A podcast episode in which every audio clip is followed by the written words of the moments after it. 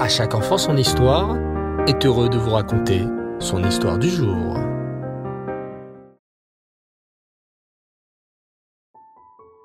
Bonsoir les enfants et Reftov, j'espère que vous allez bien. Baou Hashem. Je suis très content de vous retrouver pour une nouvelle semaine remplie de belles histoires. Lors du dernier épisode, sur les rois d'Israël, nous avons vu comment le roi Yehoyakim faisait tout pour transgresser la parole d'Hachem. Il fit toutes les avérotes de la terre. Pire encore, le roi Yehoyakim ne se contenta pas uniquement de mettre en colère Hachem. Il fut aussi un roi très cruel envers ses sujets. Lorsqu'un homme venait lui présenter son cas, le roi Yehoyakim le jugeait mal et se montrait méchant envers lui. Le roi Yehoyakim était aussi un homme avide. Avide les enfants, cela signifie en vouloir toujours, toujours plus. Cela peut être une bonne chose lorsque c'est pour la Torah et les mitzvot.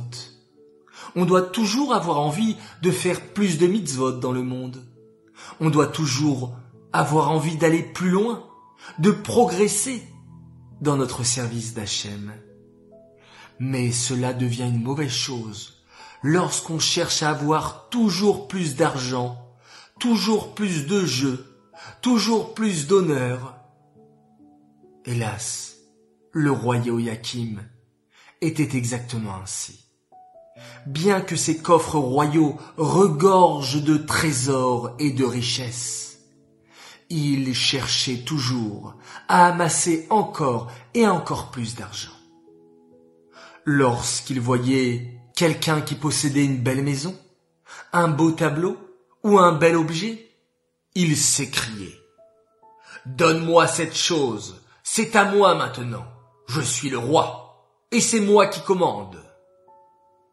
Et si par malheur la personne refusait de lui céder cet objet, il n'hésitait pas une seconde.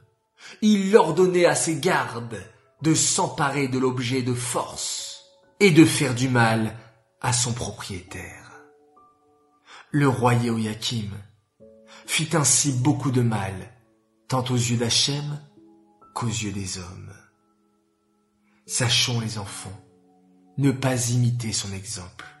On doit toujours être bon et agréable, tant vis-à-vis d'Hachem en faisant une belle tefila, en étudiant la Torah, en faisant plein de belles mitzvot, que vis-à-vis des autres personnes qui nous entourent, nos parents, nos frères et sœurs, nos camarades ou même nos voisins. Nous sommes ici pour faire du bien dans le monde.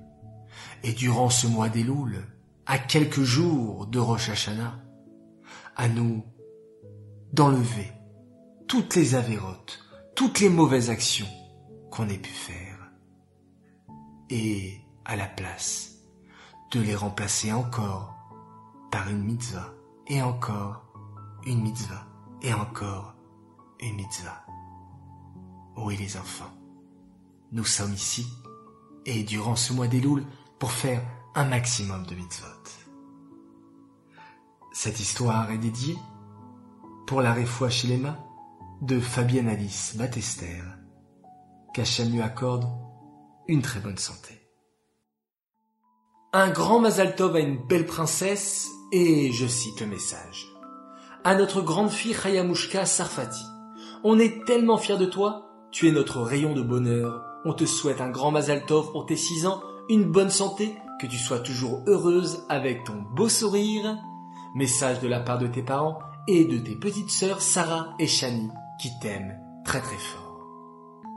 Voilà les enfants, merci de nous avoir écoutés. Je vous souhaite à tous de passer une très bonne nuit, Laila Tov. On se retrouve demain, Bezrat Hashem, et on se quitte en faisant un magnifique schéma Israël.